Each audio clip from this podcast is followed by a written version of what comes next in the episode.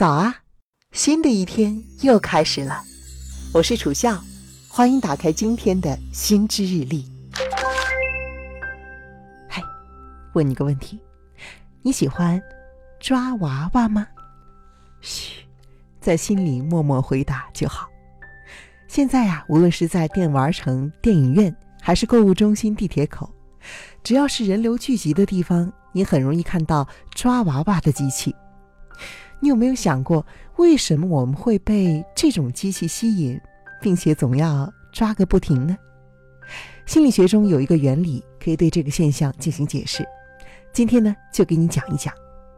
这个原理啊，是由美国的心理学家 Burgess Skinner 博尔赫斯斯金纳做出的一项小白鼠试验。所以这个原理呢，也叫做斯金纳箱原理。箱呢，就是箱子的箱了。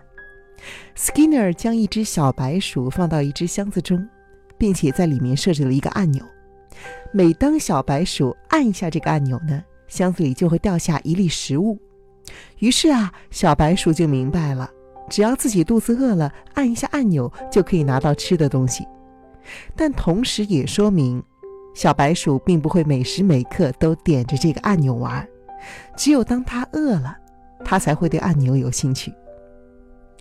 后来啊，Skinner 把食物掉落变成了随机性，也就是说，小白鼠在按按钮之后呢，并不会如愿得到一粒食物，而是有的时候什么都没有，有的时候呢，一下掉出好几粒。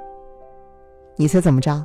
小白鼠啊，立马兴奋起来，大脑中多巴胺的分泌水平瞬间飙升，开始一直不断的按压按钮。这种场景。是不是跟你抓娃娃的时候很像啊？因为不知道是不是能够抓住娃娃，就会不断的去尝试。一方面，当成功抓到娃娃的时候，大脑会形成一种奖励机制，释放出大量的多巴胺，使你感觉到兴奋和开心，就像被上天眷顾了一样。但是，并不会就此打住，你之后会不断的抓娃娃，来获得更多的刺激体验。当然了。另一方面呢，也可能抓了很多次，但都没有抓到。从经济学的角度来看，我们会把一些已经发生不可收回的支出，比如说时间、金钱、精力等等，都称为沉没成本。那么多次投币所花费的金钱，其实就是我们的沉没成本了。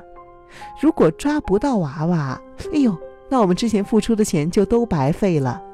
所以，为了避免损失。我们也会不停地抓娃娃，希望能够补偿自己之前的付出。所以啊，无论抓取的结果怎么样，我们都容易对抓娃娃上瘾，一次又一次的想要获得这个奖励。可是抓不到娃娃，真的是技术不好，或者是不够幸运吗？其实不是的。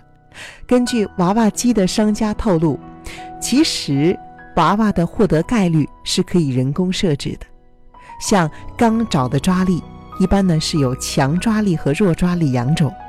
如果设定强抓力为五秒，那么在抓到娃娃的五秒之后，钢爪就会转为弱抓力，使娃娃松动脱落，制造出差一点就要成功的假象，引起顾客连续投币、再次玩游戏的欲望。虽然啊，这种机制有点坑。但是生活中不乏抓娃娃达人，也出了不少的应对招数。如果你从来都没有抓取成功，那么下面的这几条你可能可以听听看哦。第一，寻找规律，等待时机。每一台机器都有掉娃娃的周期。比如说，当第一个人抓到了娃娃，而在同一台机器上，第二个人又抓到了娃娃，那么这两个人之间的间隔次数可能就是规律。你可以先在一台机子前面观察，等到合适的时机再出手。第二呢，就是抓取的部位也有讲究。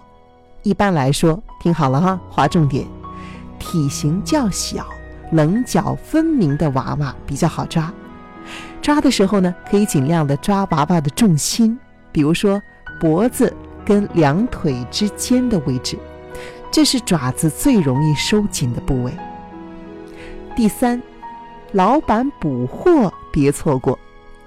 无论技术好坏，老板补货的时候，基本上都是抓娃娃最最容易的时候。所以啊，如果你想要多抓一些娃娃呢，可以等到老板补货的时候再抓。好了，以上就是今天和你分享的内容。如果你真的能够按照这些方法抓到娃娃，一定要记得回来告诉我一声。我是楚笑，欢迎给我留言，我看到了就会回复给你。下期见了。